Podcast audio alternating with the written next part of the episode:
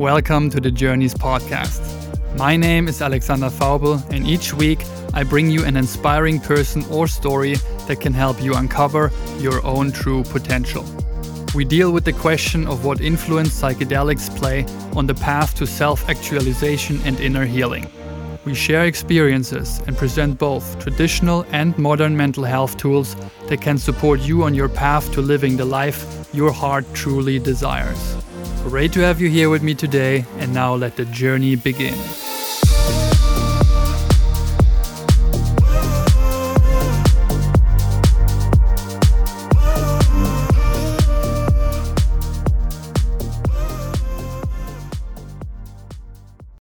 This podcast covers topics that can touch on the subject of drugs. This format is purely educational and is not an invitation to use drugs. Furthermore, the use and or trading of drugs is punishable by law. This podcast is not suitable for persons under the age of 18. Be responsible, be safe, and do your own research.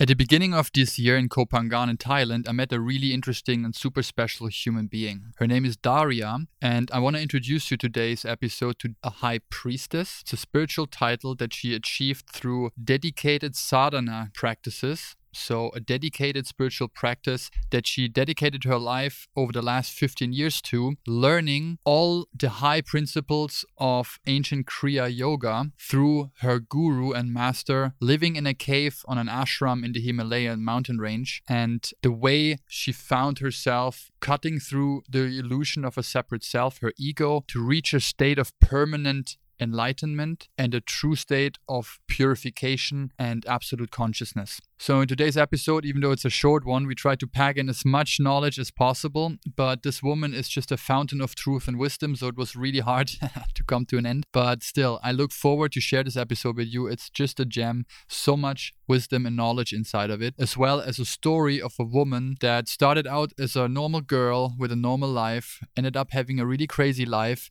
feeling empty and depleted inside, didn't know why, and went on her own search and journey to find the key to human happiness and the source of a bliss that she experienced when she had her first transcendental meditation experience when she was 17, reaching a state of samadhi, of highest consciousness. And after that, just wanted to find out what the source of that bliss comes from and how she could always remain in that bliss. So, really, really curious to hear your feedback on this episode. I look forward to that. I hope you have a wonderful start into this year. Looking forward to having you here next time. Until then, be well and be yourself. I really look forward to that conversation. I think it's going to be a really valuable one for listeners. And I'm actually really excited to ask a lot of questions myself to learn, actually. And people, if they listen to this, they might hear bird sounds because we're still on Koh Phangan in Thailand. What a beautiful island. It's where we met uh, at the beginning of this special year, 2023. And then I had a feeling that we should talk. Mm-hmm. Definitely talk. There's a lot of great people on this island, but I just knew, okay, I think we, we're gonna vibe a lot, so let's let's have a chat. And then it just catapulted us into a lot of talking, talking, talking, and I just thought we should record some of it, right? So maybe to start with, you are actually a high priestess of the Himalayas, mm-hmm. right? Yes. That's actually how I introduced yourself. I'm a high priestess. And to skip a little bit of it, it's pretty much you reached highest levels of spiritual growth and enlightenment through your spiritual practice, through yoga and meditation you went to India and you did a lot of research, you know, in the spiritual realm to become that version of yourself that you are right now. And now you were sent out by your guru or your masters mm-hmm. to the mm-hmm. world, kind of, right? As the puppy grew into a mm-hmm. proper full fleshed animal. Yes. Right? And, and now the world is ready to, to hear and to listen to what you have to say. And I'm really honored to have this conversation. So maybe to start with, people that listen to this podcast, they know my story, they know plant medicines, they know tools on the path that I talk about a lot that help actually on personal growth and spiritual growth on all levels. But if you want to summarize the, the teachings and the knowledge of your lineage, where you learn from, what is the core essence of the teachings that you are now about to send out to the world? Mm-hmm. All right, so the Himalayan teachings are actually very simple now I understand coming into the world and seeing this, uh, the spiritual knowledge of the world, it can become quite complex and complicated. The essence of the true Himalayan knowledge is actually just us coming back to our true selves. It is remembering who we truly are and letting go of all that we are not. So, in other words, the whole path is self purification. Mm-hmm. And of course, that is achieved through many different ways everything yeah. from ancient Sanskrit mantras that will purify our mind, our body, just through the divine vibrations, meditation, especially meditation on yourself. So, going beyond the ego, the identities, all of the conditioning that we went through in this lifetime, and coming back to that source, you can say. And mm-hmm. everyone will find that that source or their inner self is actually full love, full light, full bliss, full divinity, or God, in other words. There's many words for that, right? That mm-hmm. you can mm-hmm. use. I like to, to use the word soul. For me, soul. that resonates a lot, mm-hmm. right? So, kind of really understanding who you are, your deepest self at the core, your soul, right? Like, yes. and then some people might call it God or the universe or love or whatever, but whatever fits, right? But that essence of yourself yes. deep down buried underneath all of the garbage that we collected throughout our lifetime. So it's pretty simple, you say, right? The teachings, the truth normally is pretty straightforward and simple, and the teaching should be as well. I, I agree on that because if you look outside, people are lost, they need help and guidance, but okay, first of all, where to look for the right mm-hmm. guidance, and then what to believe, what not believe. And I think it's an individual thing. You have to find your own teacher and the, your path, but you know, always aiming to truth and the highest truth is actually we talked about this right is a good guidepost for people to always steer in the right direction. Follow truth whatever. Find out what that means and then follow truth more truth right? Yes what resonates in your heart. Yes this is usually truth nice. Before we actually go deep into all of the spiritual knowledge which is what i aim for this recording i want people to see who sits mm-hmm. in front of me by you describing who you are because now you're in your mid 30s, mm-hmm. right? Um, you lived a really crazy life, to say the least. it's, I think, why we resonated. Like, I think we're on the same level of craziness for sure. So, similar paths actually on different content, like stuff, stuff that happened, but somehow following your own inner light or guiding system to get to where you are right now. But before you got an enlightened spiritual teacher and master and so forth, there was a time before, right? And I want to bridge this to people that yeah nobody is actually we are born pure mm. but nobody is like we, we all fall into the illusion. It's part of the process. We get born almost still enlightened right baby? Like just mm-hmm. really close to the source true love and true essence. If you look in a baby's eyes you can only see that. That's why purity. Purity yes, yes. that's why the mm. eyes are the window the door to the soul right you say? So it's you can see and everyone knows and feels that this mm-hmm. is true and then we just get lost in this whole circus of life that we live right? This whole game reality of you know you need this to become that. And then also if you you're beautiful only if you're beautiful you can be loved. So you aspire to become da da da da da. All the stuff that society and your parents and the world in that we live in teaches you that you need to become to actually feel what you want to feel. Mm-hmm. that you felt from day one when you didn't have anything. Yeah. So the whole journey of the spiritual path, you could say, is getting coming back home, right? Like mm-hmm. coming back to mm-hmm. source, coming back to that feeling, to that state that we've been mm-hmm. in as newborn babies, which is pure. Right? Pure soul. Pure yes, soul. Pure soul, the yeah. original self. Yes. So I want to paint the picture of who is Daria before she got to that enlightened state. And there has been a really, really interesting, let's say, big chapter of your life. Mm-hmm. You as a normal girl in the world, right? Normal in quotations because clearly not normal, but just maybe you just want to spit out whatever you seem right to who is the girl that, that became was, enlightened before Himalayas. Yes, yes, yes, before Himalayas. Of course, I felt like I'm just, you know, normal, regular girl. I was born in Kazakhstan, in Almaty. Ethnically, I'm Korean, but at about 10 years of age, my mother took myself and my sister to Canada, so we immigrated. And there I spent, uh, you know, went to school, high school, lived a sort of a normal teenage life. But I was always wondering wondering, you know, that there's something more to life, that there's mm-hmm. something more than meets the eye than what is taught in universities or spoken about, you know, in clubs or with friends. So slowly, slowly, I mean, before even getting into the spiritual part, I went very deep into the materialism part, really believing what the world and society was teaching me, you know, everything that you just described partying, drugs, you know. I'm dropping out of high school twice. yes.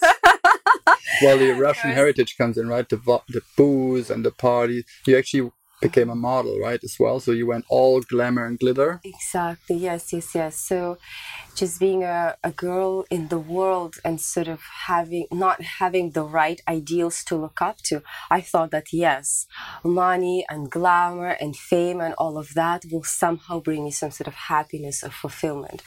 So at a young age, you know, I became a model and then soon I realized I wanted to go into psychology. So did that. There was a lot of parting in between. And yes, just me realizing what actually brought me true happiness, but what took away my happiness.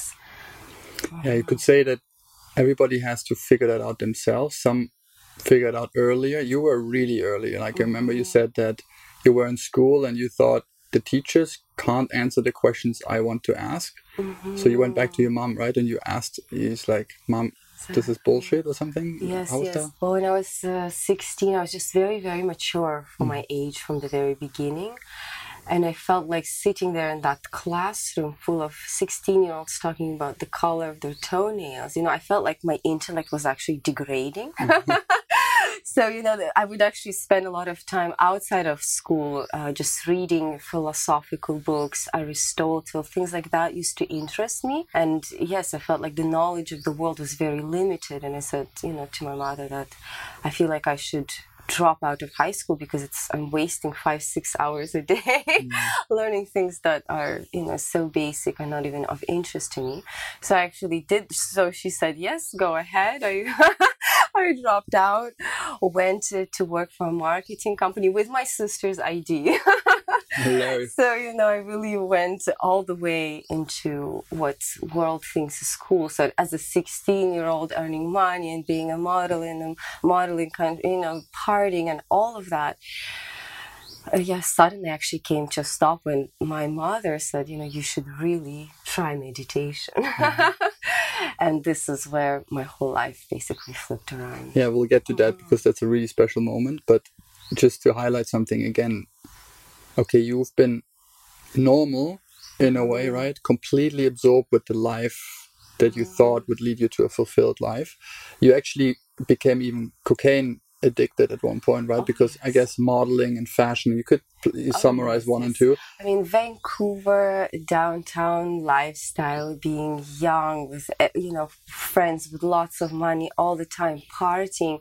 So yes, my lifestyle was such that very soon I realized, you know, doing doing cocaine in the uh, afternoons after work, and then having to do it in the morning, then just to get to work, and mm-hmm. I was just very I guess, serious and safe about these things. And I was always watching myself, and I realized at some point of time that, wow, I'm a cokehead.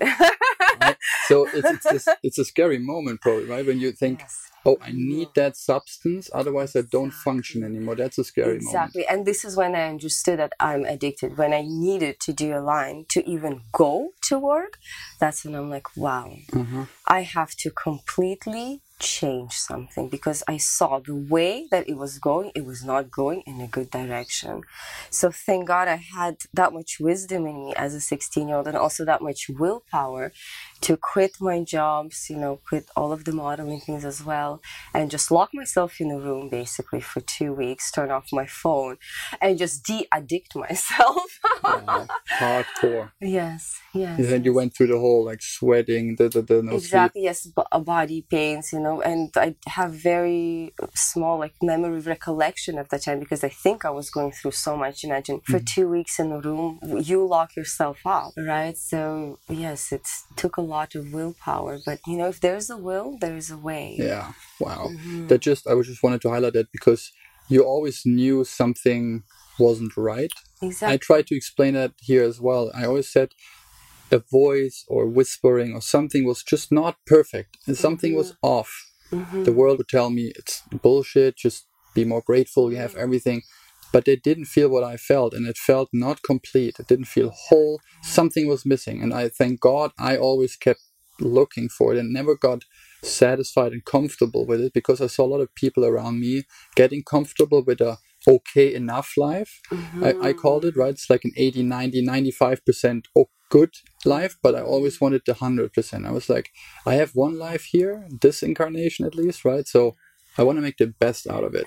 So you follow the same kind of inner guidance system. And it's also important to remember what is that 100%, you know, because if anyone looked at me that time as a 17 year old, but having everything, you know, everyone said, You are the luckiest girl we know, you know, you have everything.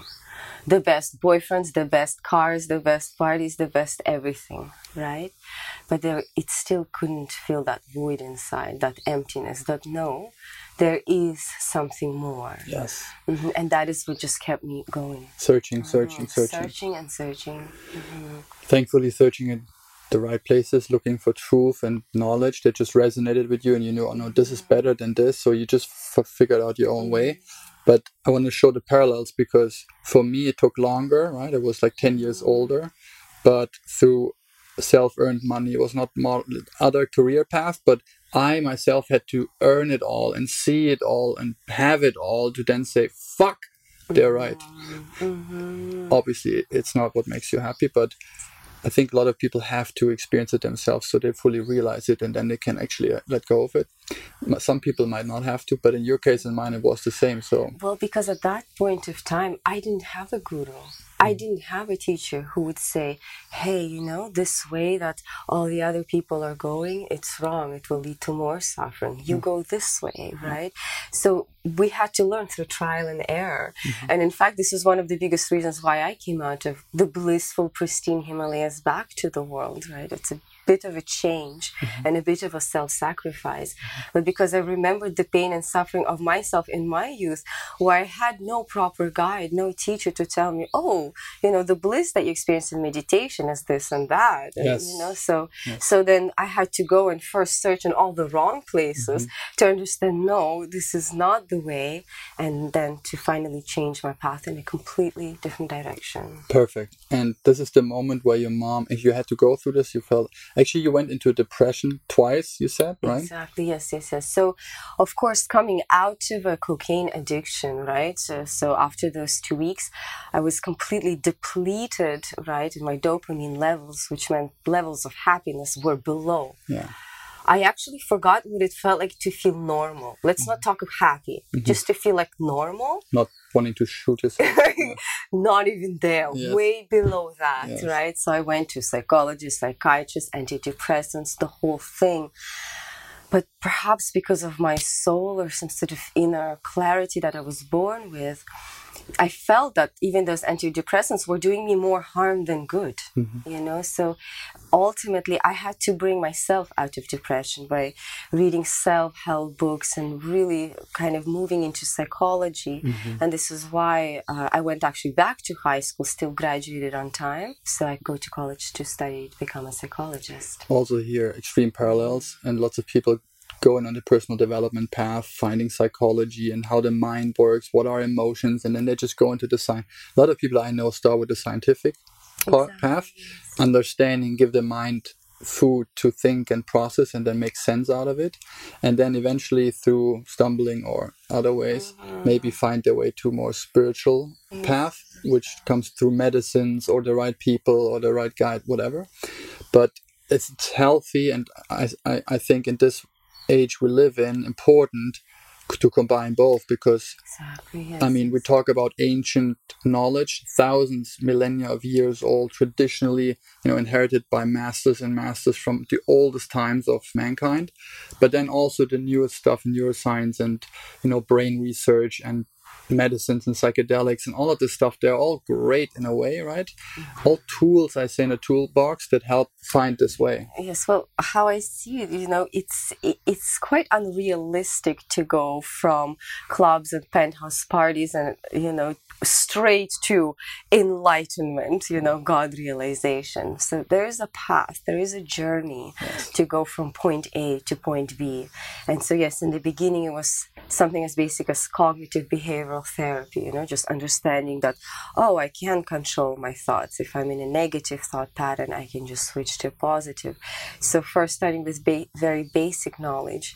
And then, when that also wasn't enough, when I did enter second year of university at UBC, majoring in psychology, that was like another breakthrough. And, you know, by that time I had gotten myself out of depression.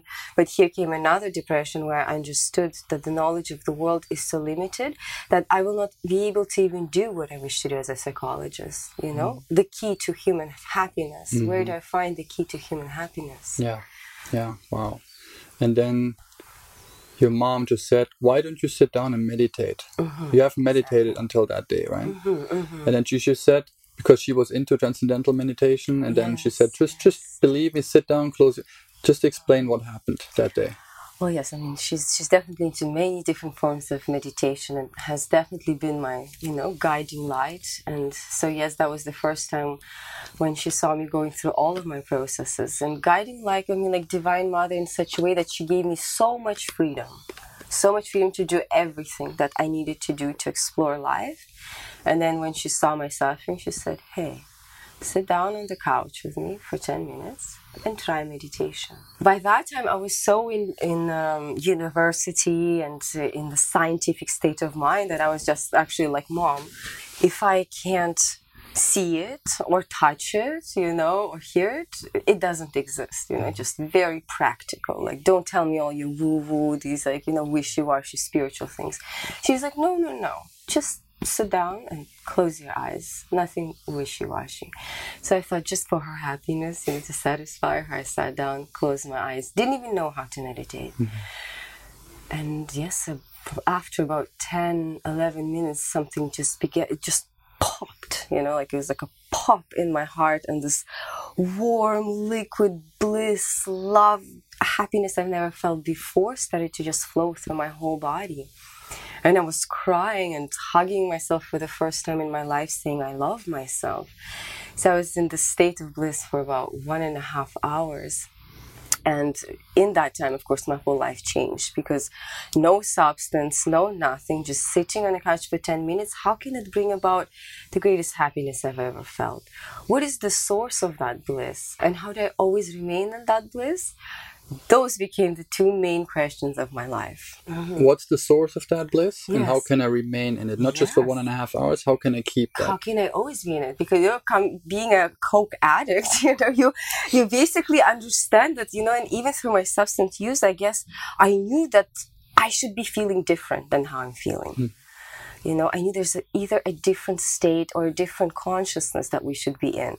But I again looked at it in the wrong places, and through the meditation, I found a bliss that's better than cocaine. Mm-hmm. So of course, I'm like, wow. How Give me I more. always stay in that? Yes. Yeah. Mm-hmm. And then I went to all the gurus and the churches, whatever was available in Vancouver at that time, 15, 16, 17 years ago and no one could answer my question. So you knew something big did happen, right? Like mm-hmm. some spiritual. You had no idea about enlightenment or like the spirit, like mm-hmm. yogics and. Just through my mother, whatever she would sometimes mm-hmm. share with me, but no, I myself was not on the path at that time. What What was your thought? The first one you came out of that one and a half hours of mm-hmm. bliss. What was the first thought? The first thought was exactly this. What was okay. that? Okay that was better it? than blow. Mm. How do I always stay in that okay, very hedonistic or primitive yeah. thoughts, you know, yeah. at that time. Yeah. Uh, but but you know, it would reoccur. So it wasn't just that one experience. Then I would start meditating every day. I would go to the ocean. So we lived downtown Vancouver, close to the English Bay. And every time I would meditate at the ocean, I would feel this happiness. Maybe not in that intensity, but I always felt better. I would mm-hmm. come from university to my mom and be like, Mom, all I want to do is just go to the forest and meditate 24 hours a day. like that was my desire to just meditate for 24 hours a day. It's beautifully hedonistic, but let you on the. That's why following happiness is probably a good guy. Like yes. just follow what makes yes. you happy, and this yes. made you happy, more happy than anything else you've mm-hmm. experienced. Maybe a little pause here and like a like a just a little parallel experience that I've talked about here before. Mm-hmm. So my ayahuasca experience three years exactly ago did this for me, right? So the fifth ceremony with the shamans, two weeks there, and then I went on a sabbatical for a year, prepared, meditated, spent time in nature, no sex. I was just really focused on myself. And then the last ceremony was like this is why you did it and I'll, I'll just show you the biggest gift of a human that possible. And i just melted with what i call since then i call god.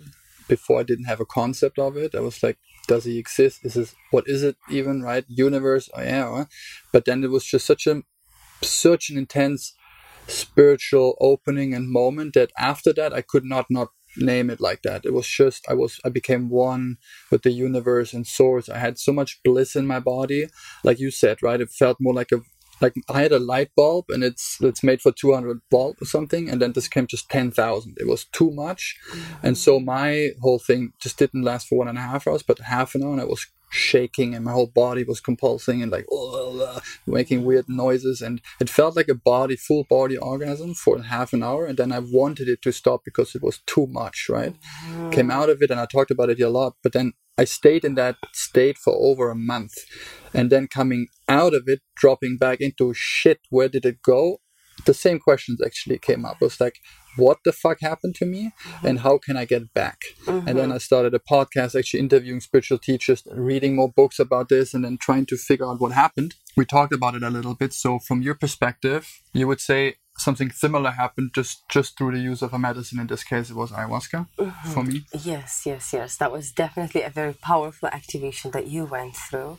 And yes i would call it kind of like i guess the first step of enlightenment because the first time it often comes just as a grace and as a blessing before we think we're ready. But obviously this is just god knocking on your door and saying hey by the way you're not this, you're that, yes. you know? Or this isn't the truth, this is the truth. Or that isn't happiness, this is happiness, you know? So it's that first realization and as a grace, but then we have to practice it, you know? It's almost then becomes a yogic discipline, some sort of uh, personal practice to remain in that state. Yeah, we'll mm-hmm. talk about this a lot mm-hmm. um, later. So I just wanted to to mention it to, to tell that I actually do exactly know how this must have felt at 17 mm-hmm. while you were still in school and even more mm-hmm. confused probably but the feeling I had coming out of it was holy fuck I found it. Mm-hmm. like I was searching for it all my life I found it. And then I thought oh okay ayahuasca and I had to understand that this was just energy and like a plant spirit in that case supporting me on that to realize it myself. And then cool. studying, reading, learning more, da da da. I went on the same path actually, just different mm-hmm. route. So that's I just wanted to mention that for people to know why psychedelics, plant medicines are mm-hmm. talked about in this podcast as tools because they can actually show you the the, the goal or like give you a little oh look a sneak preview exactly. of an enlightened state for a couple minutes mm-hmm. or an hour whatever and then coming out and now you go child yes, and do yes. your work, right? They don't do it for you permanently. They can just show you. And I'm so grateful for it because without it, I wouldn't have known. I would have still searched for it, like mm-hmm. following that inner voice that told me, like, it's not yet, it's not there, it's not this, not this relationship, not this job, continuing. But this was such a big, powerful, like you say, almost graceful event that I was just in tears and crying out of gratitude. And then after that, everything changed in my life as well. Everything. 100 degree switch. Like my eating habits my my daily routines i started a spiritual practice i started meditating. Each the same thing happened right? It was such a powerful activation that okay of course i want to go get back to it and i can't drink ayahuasca every day of course. So okay then there needs to be a way. So i went on that way myself. But coming back to you you were then leaving vancouver after searching spiritual teachers around your, where you um, lived. What you're not totally satisfied, obviously, and then you just left and went to India, right? Mm-hmm. Can you take us to this? So you just left with the the desire to find the source of that bliss and how to sustain it, and then you went to India. and What happened? And when was it? Yes, basically, this was so, so, you know, after that enlightening experience, this is actually what catapulted me into this, the second round of depression, where I felt like, you know, even more vividly, everything of this world is absolutely meaningless unless I find the meaning of life first, you know? And of course, there were huge modeling contracts being offered to me at that time and everything and everything, but you just have to say no hmm. sometimes to the most lucrative things and the most the biggest temptations. Of course everyone said oh my god you're crazy. But i said no this is not what i want to do until I figure out who I am and why I'm here and what is the actual meaning of life. This kind of, um, when my mother saw me in such a depressed state, uh, so unsatisfied from the best things that this life could offer, she's the one that told me, you know what, just drop out of your university, pack your bags, and go to India where your heart is calling you and find your truth. Mm-hmm. Wow. You know, because I probably couldn't have done that without her saying it. You know, feeling the responsibility. You know, she's a single mother. She raised us. We should also go to education, get a job. You know, and everything that the world tells you: career, money. You know, three children, blah blah blah. Mm-hmm. And she's the one that said, "Hey, it's all good. You go." You know, and within two weeks of that conversation, I had a backpack on and a piece of paper where I just written down the names of some masters and their addresses. And uh, there I embarked on a journey from Kerala to Kashmir.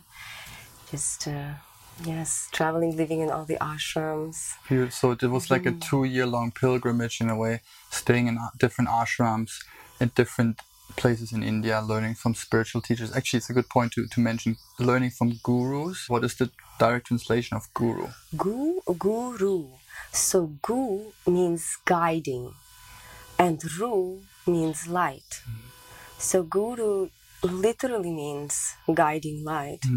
And it's interesting because in, in India and in the Himalayas, guru is the most revered word of all, because guru is the one that helps you cross the ocean of Maya, the, the ocean of illusion. You know, the the one who selflessly takes you from suffering into bliss and shows you the path, shows you your true self. So yes, guru is uh, Guiding light. Hi, yes, guiding light. So you found several guiding lights in those two years, and then you stayed and you learned from them, and then you, you still kept on searching. Why? Because you you've clearly found a different truth or like substance to knowledge than in Canada, right? Exactly. Well, each thing, you know, th- there's a big difference between a very like modern country and sort of materialistic environment, and of course, an ancient land that has, has been able, was successful in preserving its ancient knowledge. Let's put it this way.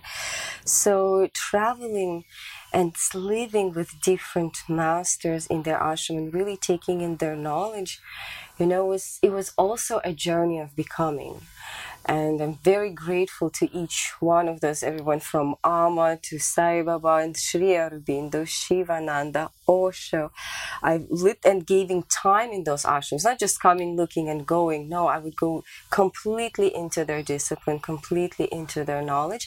But there was always a point of time when I would feel like it's enough or it's time to move on. Sometimes a miracle would happen, you know, like I was I was in Amma's Ashram, for example, and I had I always keep a journal. So I wrote a few questions in my journal. For example, like, oh, how do you become free of this ego and why is my mind so uncontrollable? And some, you know, just five, seven questions. Mm-hmm. I go to the library, a book falls down as I'm searching for another book. I pick it up, just open it, and on I don't remember if it was a random page or the first page, but I remember that every single one of my questions on one page was just answered. As if somebody read my journal, and you know, I thought, how, how can it be in that same order? I look in the back, it says, okay, Shivananda's Ashram, Rishikesh, the publication. So then I knew, okay, now from south of India, I need to somehow get to Rishikesh. You see, so there was always some sort of a guiding force mm-hmm. And a protective force because of course i'm only 18 i don't know the language in a straight con- you know country Yeah. just traveling on trains Wow. searching for different masters Oh, true. Mm. You didn't speak Hindi at that time. no no no hindi no nothing and sometimes arriving like really late at night and mm. you can you know then i'm walking at night in the middle of a strange city and i'm trying to find a hotel. Yeah. so people said like how are you not scared to do that as an 18 year old woman you know? Mm-hmm. It's in a developing country mm-hmm. right? So uh, i just always felt that when your purpose is true and your purpose is light no darkness can come near mm. you. I always felt like it was like a ball of light protecting me just due to the purpose of this journey mm. Hmm Yeah. I felt that protective energy since Peru all the time. I try to explain it as something like a really deep seated or rooted trust. Urvertrauen is a German word we would use for that. A really deep rooted sense of everything's gonna be alright no matter what. So when I went into depressive phases and stuff, I was always like, it sucks, but alright, part of the process. Before I would have said, oh, why me and this and again and da da da. None of the sentiment of it's okay, just ease, right? It will it will take care. Just work through it. It's the process. Enjoy the pain because this will actually um, cleanse and purify you through, you know, working through the pain. But yeah, something switched. So that self realization that I had and that you had somehow, that's at least my interpretation, almost as if it gives you a gift of your protective force. Yeah, like your soul shines through you more and tells you, no, no, go right here, not left. Follow this person. Don't listen to this. No more of this. Alcohol, stop. It's like you just get. Uh, for me, it felt like I felt more and more in tune. Even the word intuition for the first time I used before, I was like, I don't know, that's Mm-hmm. rubbish. But then, no, no, no, my gut actually telling me stuff, and then finding the right people at the right time. And the last four years, there are many, so many synchronicities, you miracles, whatever, that at one point you just stop, you stop doubting them because they're so mm-hmm. obvious that you- you're all right, of course, mm-hmm. that person just shows up randomly and just actually has the the key or the path to the person I wanted to go to, but wh- where did you come from? Why? It's just all happening in a way if you trust and follow that. So you did that for two years, just uh-huh. wandering around. And then you actually found your guru, right? The one that mm-hmm. you call your guru and that you learn from. And yes how did that? It was a beautiful encounter. Can you maybe share what happened there? Mm-hmm. Wow. Well, okay. So, very, very long story short, of course, you know, as I stayed in those ashrams, I always felt like there's something more, like like my real guru is waiting for me. You know, there is that inner calling or intuition, as you correctly said. And this intuition again brought me to Rishikesh. Um, so this is uh, on the first trip. And there I came to know one photographer, Indian photographer, who actually happened to know my guru.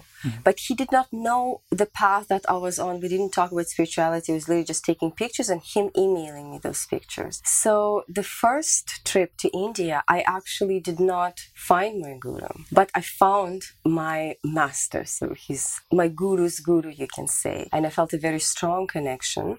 And uh, when I returned for the second time to India to really, you know, find the guru, this photographer contacts me and writes me an email and says, you know, I know this may sound really strange, but such and such master has Mahavatar Babaji is his name. He has appeared to me in meditation and told me to email you and take you to two caves that are near Rishikesh, which are in the territory of the ashram of my guru. So at that time, I was actually in Rishikesh. Can you believe the synchronicity, right? So I said, and the master Mahavatar Babaji, I said, "Uh, this knowledge and this master I've been searching for, please bring me there right away.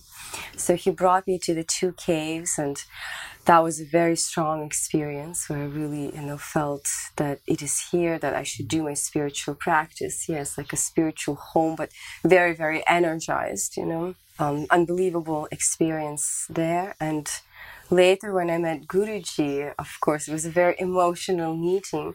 At first, he, you know, at first, I'm not sure if this I should say, but uh, so he was actually foretold about my coming by our master, who's an unseen master. He's not in the physical body anymore. So when Guruji was meditating, this master appears to him again and says, a very, very old woman is coming here. You know, she's so dear to me. Uh, yes, yes, you you take care of her, very old. And so Guruji comes out and sits on the veranda, you know, and waiting for this, you know, great old disciple to come of his master. He's waiting, waiting, waiting. And I'm 19 years old at that time, you know, jeans and a ponytail and coming up. And I just remember the look on his face, just looking at me like, who are you? and I'm like, blah, blah, blah. so we talked for a while, and you know, he's a master that wastes no time. Mm-hmm. He looks at me and he asks me, "What do you want? Like, why did you come here?" And that time, I answered to him, "I just want to learn how to surrender." you know and i don't even know why. I even thought that moment when those words came out of my mouth. I'm like why am i saying that? You know i would have said enlightenment or god or truth or whatever and I'm just like, I just want to learn how to surrender. And as soon as I said those words, it's as if I said some sort of password, you know, mm-hmm. that we decided.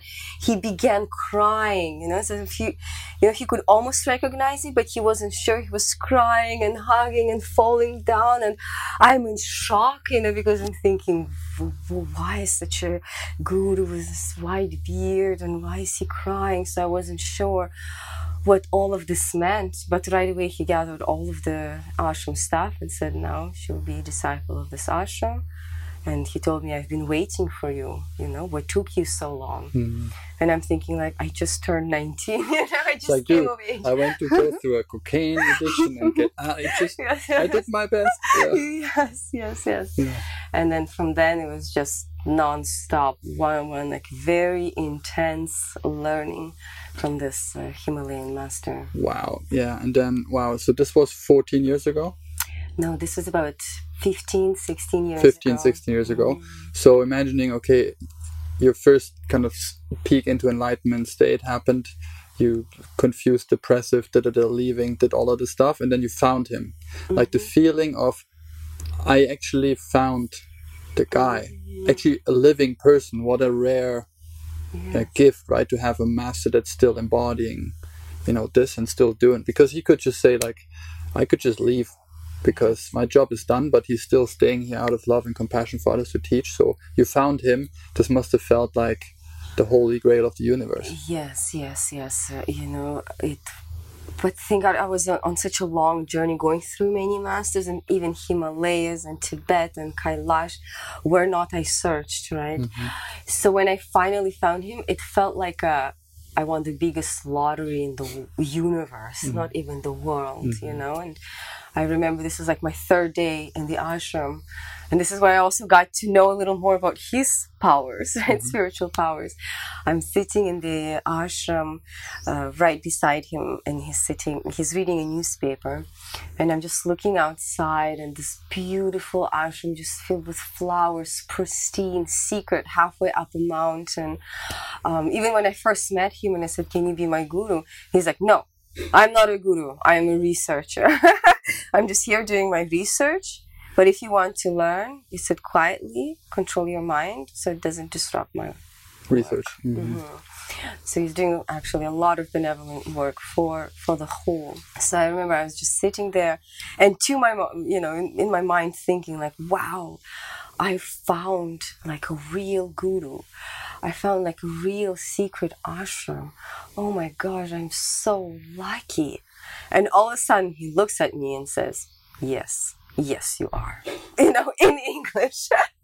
so this is when I just, yes, like, got off ran. I became so scared because I understood now, you know, this man can read all my thoughts. Oh no, I should think only pure thoughts.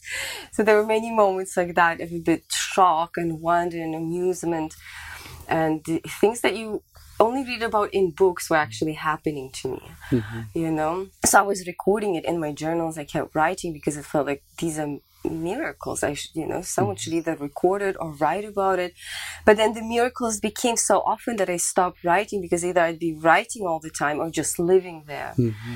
so yes yes yeah, for people that listen here, and I've talked a lot about magic. I mean, that's what I call magic mushrooms as well, and like lots of the stuff that we can experience in altered states that is has nothing to do with what we perceive as this reality and what we call normal and ab- Mm-hmm. abnormal and stuff. And what we talked about and experienced here the last kind of two weeks, I've witnessed miracles myself, and I know how uh, this crazy this might sound for some people, but it's fucking truth.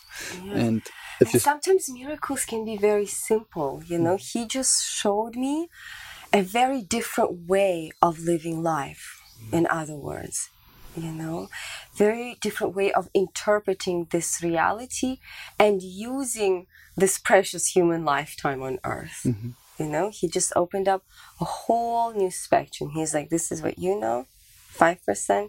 Here's what's out here, 95 mm-hmm. boom, you know and it yes you can call it magic you can call it miracle sometimes we would sit under the sun and he would say just watch the movement of the sun watch how it moves mm-hmm. he says who on this earth has the time to just sit and look at nature and learn from nature or sit or even just feel themselves mm-hmm. exactly. right? So, such basic things are missing.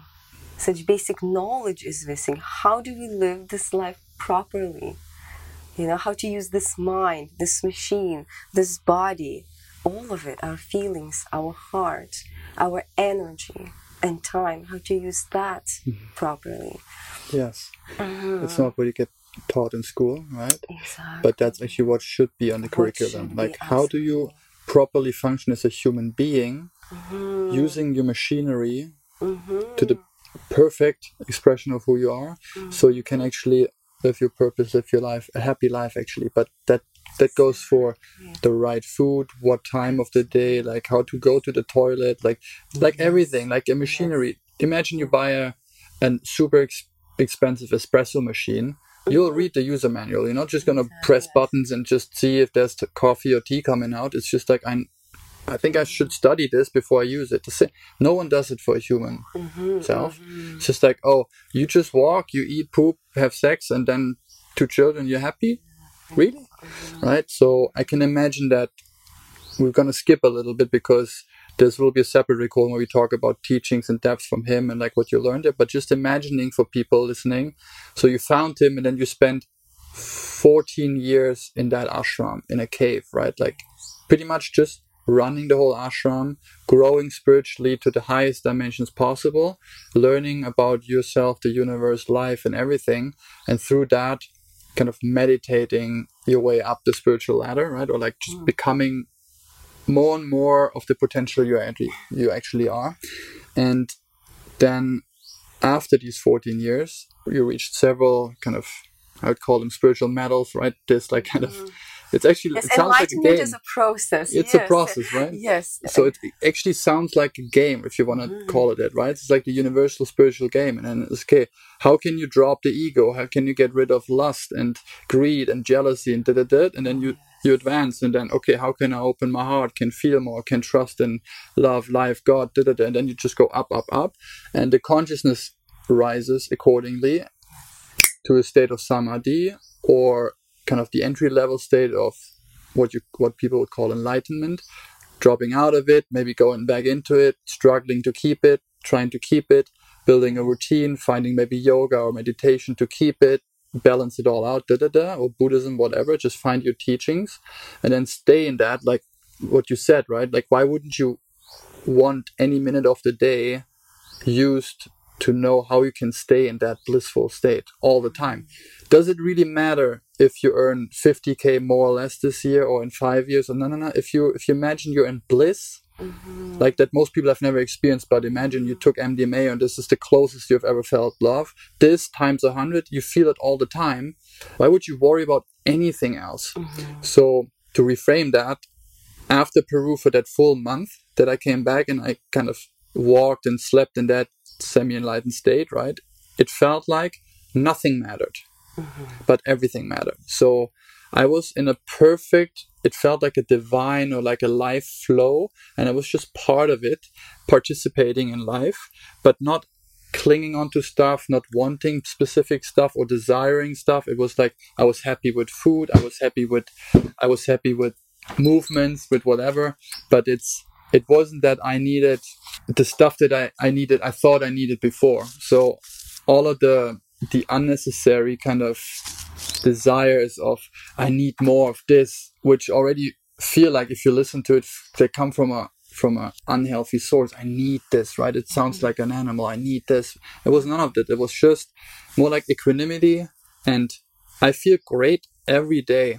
And for me, the biggest proof was when I came back to my family and like old friends and stuff, kind of the surrounding that would trigger me the most normally. And we couldn't just stay there for longer than a day or two is like without being annoyed. Mm-hmm. I didn't feel all of it. I was just loving. My heart was open. I was like, wow, this shit actually works. Mm-hmm. so I stayed in that for months. So I actually do know that it, what it feels like, at least that level. But you, you succeeded and you, you kind of grew up on that spiritual path even higher, higher, higher. So eventually, after 15, 14 years, your guru just said, Arya, goodbye, right? In a way, it's like oh, the world is ready for you. You're, you became a master of this. So now you're ready to teach this pretty much. Well, yes. Again, you know how much how much happens in 15 years, right? A lot, a lot, especially when you're studying under such a such a high level master. So yes, after receiving actually only three years, uh, basically, there's a cave in my ashram in the Himalayas that is very, very special and powerful. It's one of the sacred places where ceremonies are performed. And upon kind of recognizing me, Guruji gave this cave over to me and he said, Now here you will meditate. And this is where I became a priestess mm-hmm. actually mm-hmm. for the first time, uh, doing pujas and different ceremonies, learning Sanskrit. And after about three years of complete immersion, you know, into that, Guruji comes into my cave. And this happened very, very rarely. So it's like a bright light entering, and I'm like, oh Om Gurudev. And uh, just completely immersed in God, you know. Mm. I actually forgot this 24 hours food, sleep, you know. I probably didn't even go down to the road for many months at a time, no contact with society. And uh, he comes in and he says, Daria, I have a question for you. You know, and I said, Yes, Guruji. And he says, So you've been sitting here in bliss and God, you know, you took all my knowledge. Now tell me, what have you done for this world or for humanity? Mm-hmm. And that was a shock to my system, you know. I've forgotten everything by that time, even how to use a cell phone or a laptop, and I've forgotten about the world. And I said, Gee, Guruji, you know, you're right. You gave me everything, and I have done nothing mm-hmm. for this world or for humanity. And he said, I give you three months, go and change that. And that was the first time in 2011 that he sent me out to teach. And that time I felt not ready at all. Can you imagine? Only three years out of 15. So I said, No, Guruji, I'm just a student. How can I teach this and this and that? And he kind of re- reassured me who is my soul or who am I truly? What was I even born for? And what he has been training me for. And he says, You know, now, now you have to do it, whether you feel ready or not. I kept saying, I need more sadhana. Sadhana means spiritual practice or purification.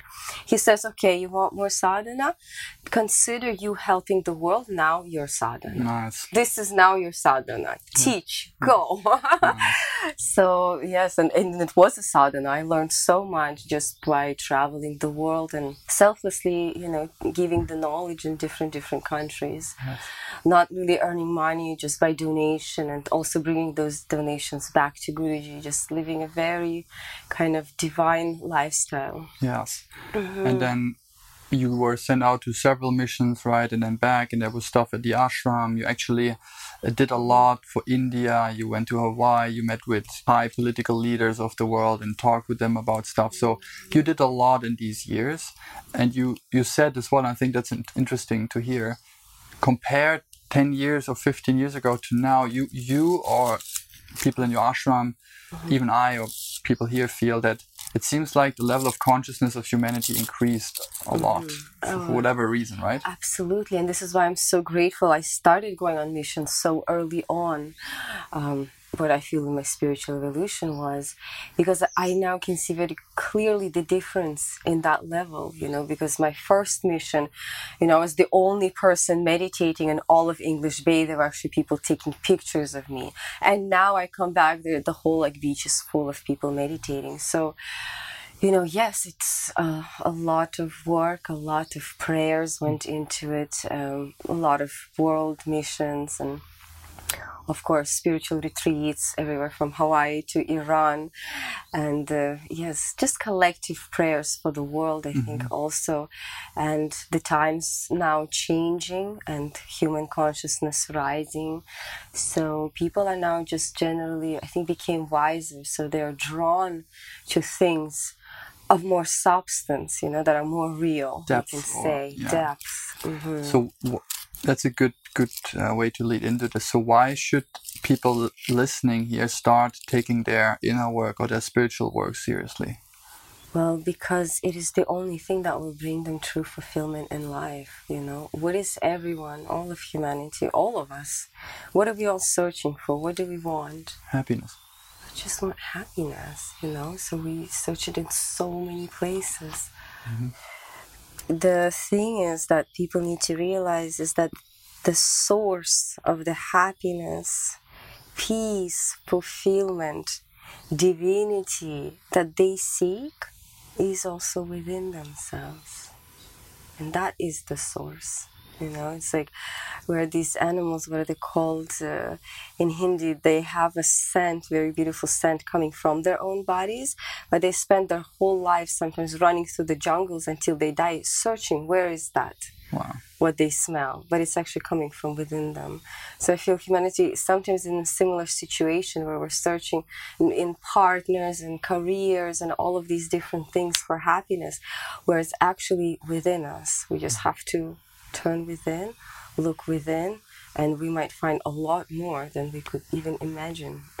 yes, and that's funny and sad at the same time that actually that's just what people are afraid of the most mm-hmm. to look within and mm-hmm. face their own fears getting to know themselves that's what people are running they actually run away from themselves like but you know why because people are very judgmental of themselves I don't know whether this is the problem of religion or whatever.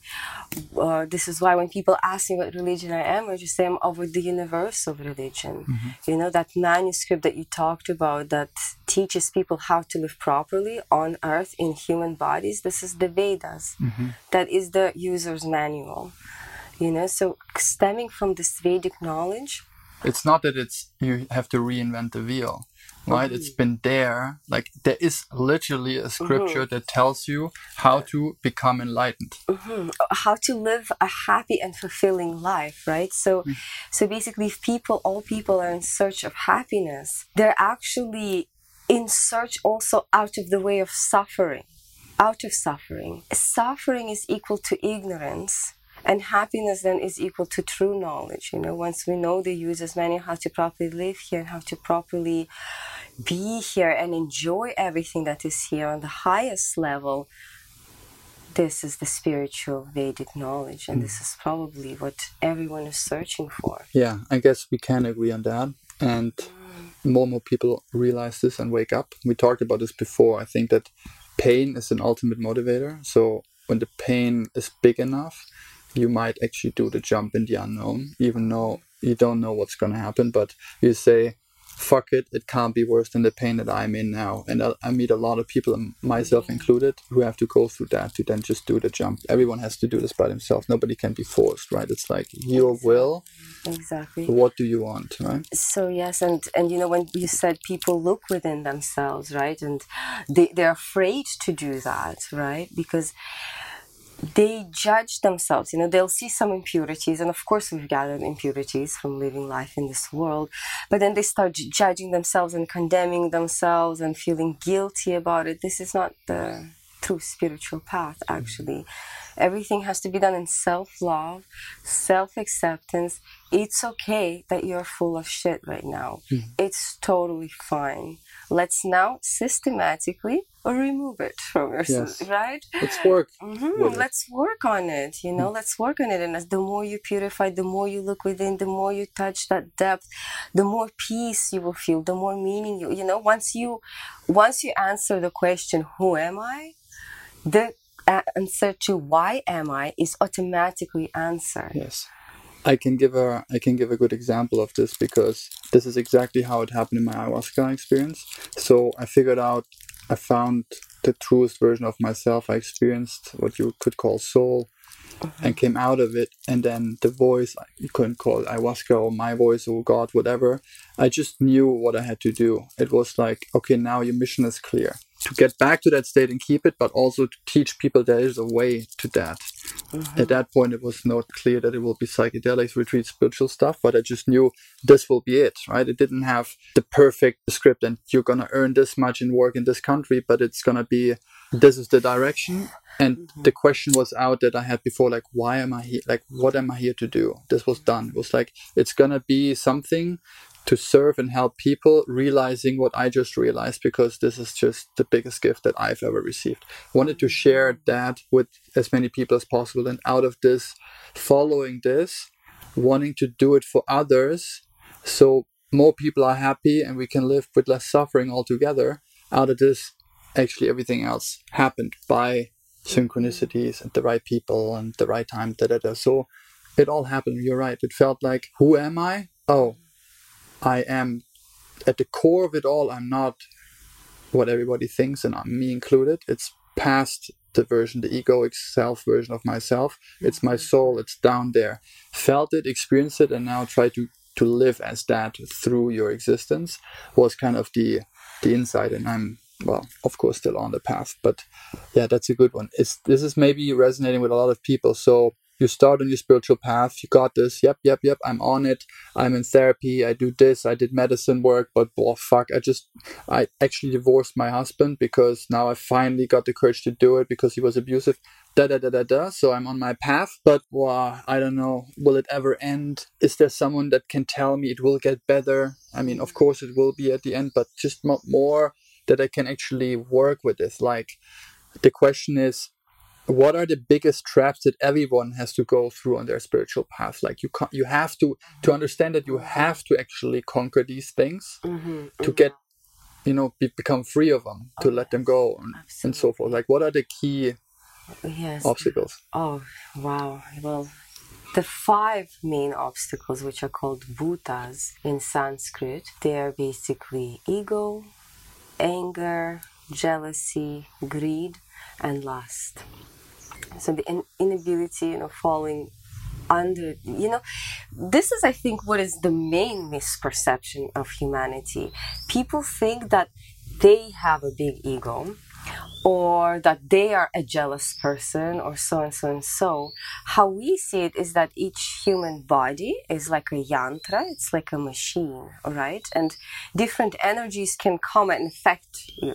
Right, so for example, you'll get angry, you'll say a whole bunch of things, and five minutes later, anger is gone, that vibration leaves the body, and you're like, oh no, what did I just say? And you sit in the middle, you find yourself in the middle of that mess. Who did that? Did you do that? Did anger, you know? So, so this true spiritual knowledge is actually nothing theoretical, no voodoo stuff. Like the actual Himalayan spiritual is very practical. We learn everything and we research just through our own body and mind. This laboratory, this is where it happens, right? So, getting rid or purifying yourself or not allowing such energies to affect you this would be sort of the main goal.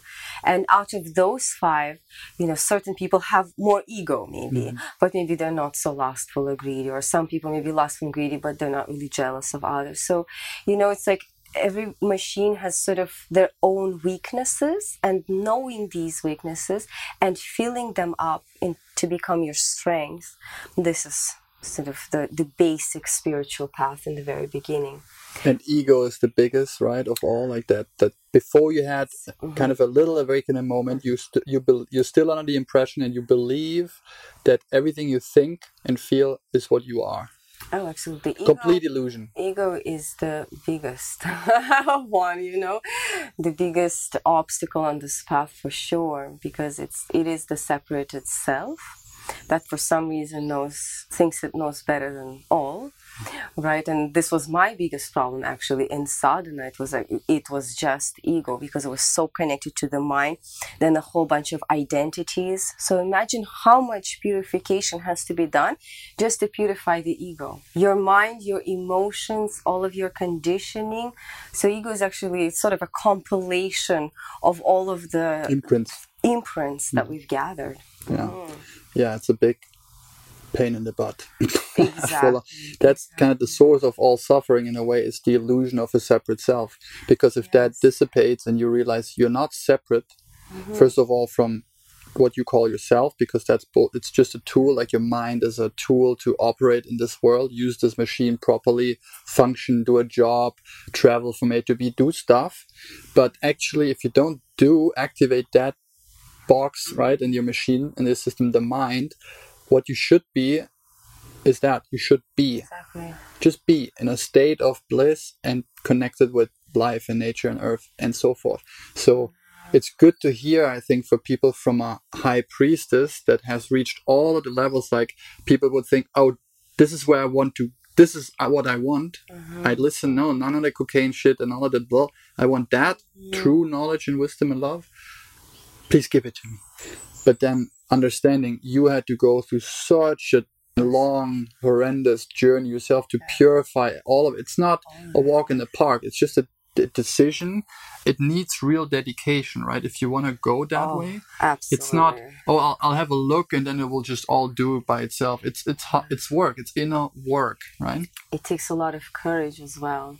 There's so many times that you're just asked to jump into the unknown. And you don't know somebody's going to catch you going to fall and crash but you just jump. It's like jumping out of your comfort zone mm-hmm. jumping out of your mind. We were taught from childhood why don't you use your mind you mm-hmm. know you know it's like as if we were conditioned to always live through our mind. And this is the different life that guruji had shown me. He said you know Daria, the moment that you will become free from your mind and your ego that moment you will start experiencing true life what life is really like Right now, you ruled. You're a prisoner. You're in the shackles of your mind. You're ruled by your mind. You're ruled by your ego. You're not experiencing life. They're experiencing your life through you. Yeah. You're ruled by five different vibrations at any given time. Who is who is living through you? Who's in Are you? Yeah. Are you living? Yeah.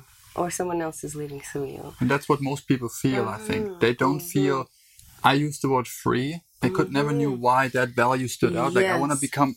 I want to be free, and then I yes. thought it's relationships or work or living wherever I want. It's freedom for me, but actually it's to become free of that being imprisoned by my own mind and I've met people who are so financially free. It's ridiculous and free in all of their relationships but I saw them as the most bound and the most suffering. You know their egos their greed their lust. Didn't let them breathe for a single moment a yeah. breath of peace. Yes.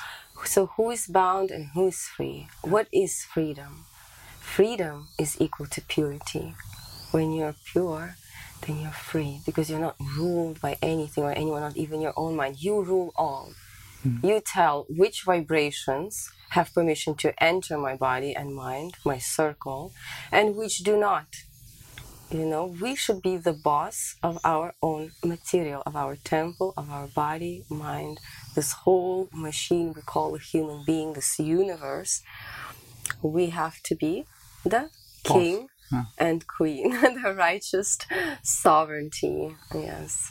Yeah, wow. And then you said something before which resonated with me. You said your life changes when you meet your guru, right? Mm-hmm. It's kind of a, a, lottery win in this kind of mm-hmm. world Absolutely. we live in. Like, oh, there is someone that walked the whole path and now can tell me, oh no no, mm-hmm. this is actually good. Exactly. It's part of it. You just sit with it, relax.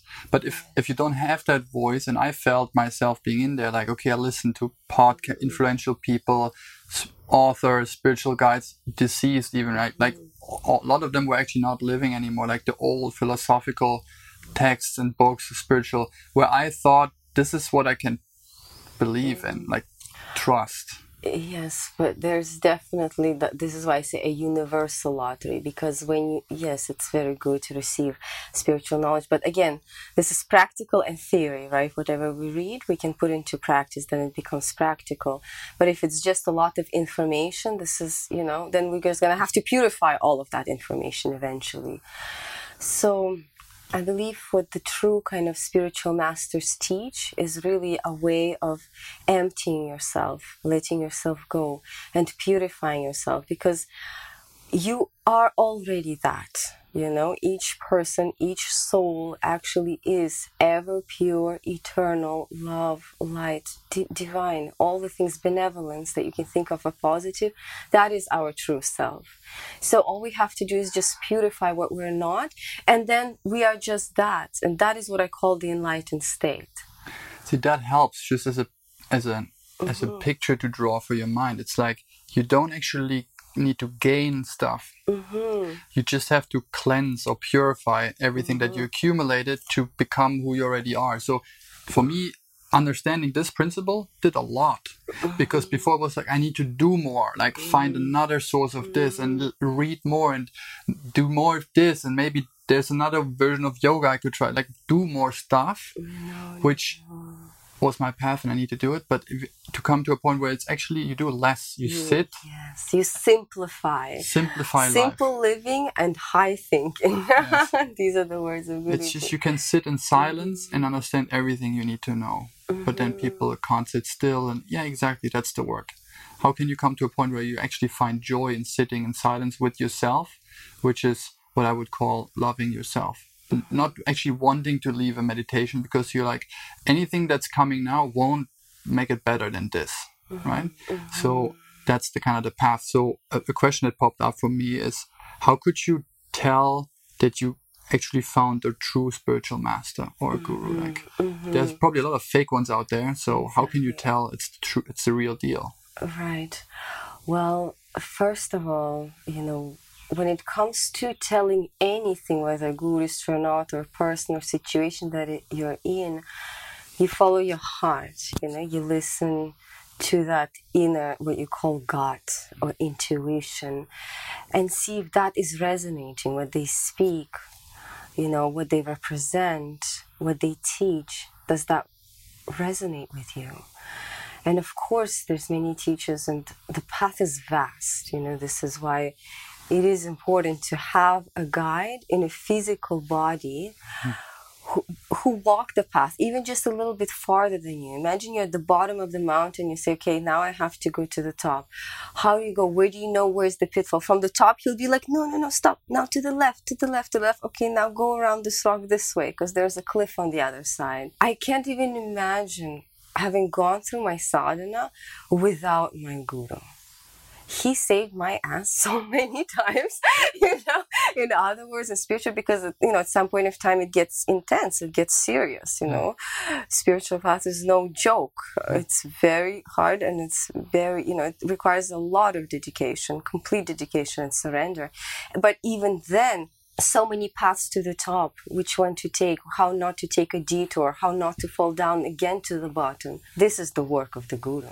Yes he teaches, he guides, he sometimes holds, you know, will hold you by the hand or give you the right knowledge at the right time and just be that guiding light for you to shine on the path. You'll have to walk the path. Yes. It's not like I'll walk it for you, yeah. but at least there will be someone who can shine on the path and be like, walk this way. Yes. And this will get you to the top the fastest. Makes the whole such a difference in speed, in in um, simplicity trust mm-hmm. like just flow with it and even if i do a detour mm-hmm. a, a, true spiritual master will know that this is a good lessons learned and then not mm-hmm. try to prevent it to happen because i might mm-hmm. need that lesson so there comes so much in it that you can actually benefit from a true spiritual mm-hmm. teacher so that's mm-hmm. the reason also why your your master your guru said it's time for you to go out again and not come back for you know your exactly. work here. Yes. Your work is actually the world now. So mm-hmm. go and teach and mm-hmm. be a good student, kind of, right? Yes, because uh, for a few years now I've been uh, taking in more responsibilities in the ashram and uh, yes, helping Guruji in many ways. So I felt like, you know, I, I couldn't leave that ashram because then what would happen? Mm-hmm. But Guruji in this year, 2022 particularly, he said, you know what, right now in the area, humanity is finally ready for this knowledge, for the higher level spiritual knowledge. And not only are they ready, right now they need it.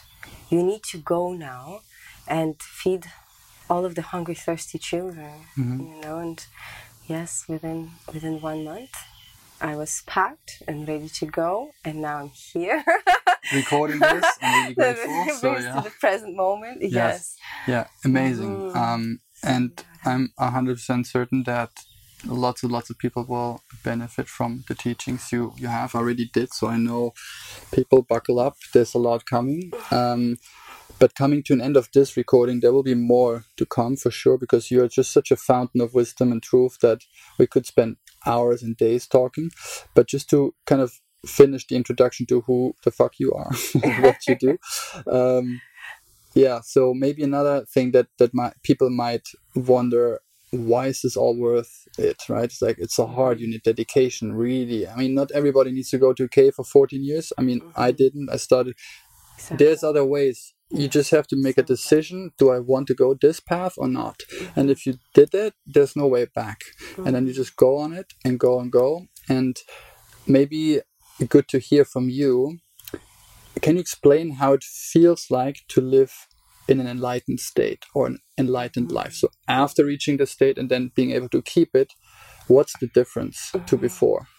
Well you see the difference can also be described by the process. Like as you said, you know, like once you're on the spot, there's no turning back. Oh no, of course you can turn back when you're on the spiritual path. You can always go back to a little bit more ignorance, materialism, a little more suffering, a little bit more closed heart and mind. But why would you want to? Right? So the whole reason what kept me going, you know, to reach and for 15 years staying in the cave is literally because I understood there is a level of life, you know how they say like standard of life? Mm-hmm. You know, there's one standard of complete joy. Joy also comes from inner purity. Wisdom, a sense of knowingness and trusting of that knowingness and uh, of course through purity a sense of embodying your soul which is extremely powerful mm-hmm. right? So you never feel like you're under the waves of the ocean in life. You kind of feel like you're just on a surfboard like surfing the waves. So i think this is the biggest difference you know? It's like when i would go in a nightclub before and i'm like all tense and how do i look? And you know there's just like tension that that was not happiness even in a party not happiness. And now I can go in a nightclub and I'll just be dancing all night, dancing for God, dancing for myself, and just be full of joy. Same nightclub, same person, what changed? Yes. The level of happiness level of fulfillment what to say the the standard of life level of mm-hmm. living. Yeah your, your level of realization of what is possible right? Mm-hmm. and then you go on a nightclub party you don't drink and do coke and you're just in there first one and the last one but you're the most happy one. The, you don't yes. search you don't need any you're just there to have a good yes, time. that actually happened to me one time when i was on a mission to vancouver. Initial missions i'm still very young and my guru is like okay go and affect the younger uh, generation so I was told to go to nightclubs, and uh, thank God I had students who were of the same age and they could take me because mm-hmm. by that time I didn't even know where to go, what to do.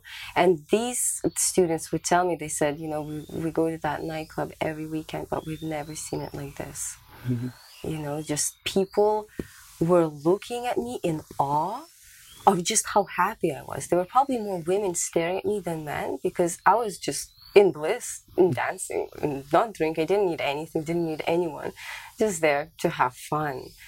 You know, so I think people seek that joy, they seek that happiness, but they don't understand that it will come through their self realization. It actually comes from a journey back to yourself. Then you get that stability and happiness and joy and blah blah blah blah blah. All you searched mm-hmm. and ever wanted. Mm-hmm. Journey to yourself. Yes. Um, is there a way around meditation to become enlightened? Ah. so the cheeky German question is like, okay, can I super engineer this faster? Mhm. Well, yes. You know, one time when I asked Guruji, Guruji, how long does it take to get enlightened? One of my first questions. Of course. Right? Basic entry level question. And he says, Well, you know, if you do your sadhana uh, very well and you listen to all my instructions for 12 years, you will get enlightened. And also, there's a shortcut where you can do it in 24 hours. And I said, Wow, what's that? How do you do it in 24 hours? I said, Well, if you can just remain happy every single moment for 24 hours, so much positive energy, you you would just be catapulted into enlightenment, you know? And I tried that. Not It easy. failed. After five minutes, you know, I drop a cup. Oh, fuck. Oh, no. Start again. You know, mm-hmm. 10 minutes later, someone says something, thought comes in, again, dropped from happiness. into so literally, I was taught how to meditate 24 hours a day. Right? Because meditation is not just some sort of activity where you sit on a cushion and for 30 minutes. Yes, this is a good start to get you into the state of meditation. But meditation then becomes your life. You don't need to be sitting or you don't need to be silent. You can be walking and talking or cooking and still be in the state of meditation. But it is that state which I call enlightenment. To me, meditation and enlightenment are very similar. So, how can you receive one without the other? That's obviously was a joke hidden in that question Yes, because yes. um, but I want people to understand how important this is. Mhm. I talk a lot about plant medicine psychedelics because they're so powerful and they give you an insight into something that is the boom, hands on, first subjective, you know, first person experience. And then for a lot of people, something clicked and then they're like, oh, maybe I should start meditating. But before, like, why? And I sit there, nothing happens. Not everyone sits and closes their eyes and is enlightened like you, right? It's just I sit, I feel my back hurts, thoughts come in, and oh shit, I did, did I do this? I should do this. That's everyone has to go through this, right? But then, like you said, to to see it more as a way of life. Mhm, mhm. Can you live a really conscious, aware life every second of the day throughout your whole life?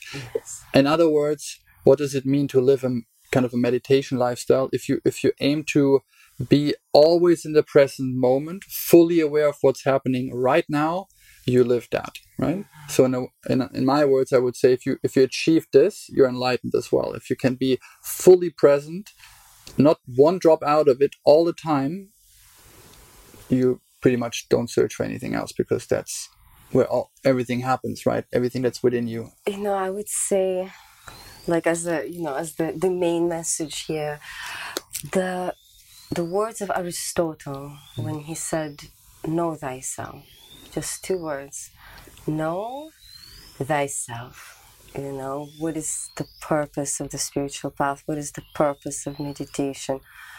What does it mean to be fully present? You know it's to know your true self to hmm. go so deep within that you find your presence. Once you know you're present you can be fully present. Once you know your true self i believe that is what is enlightenment. Yes.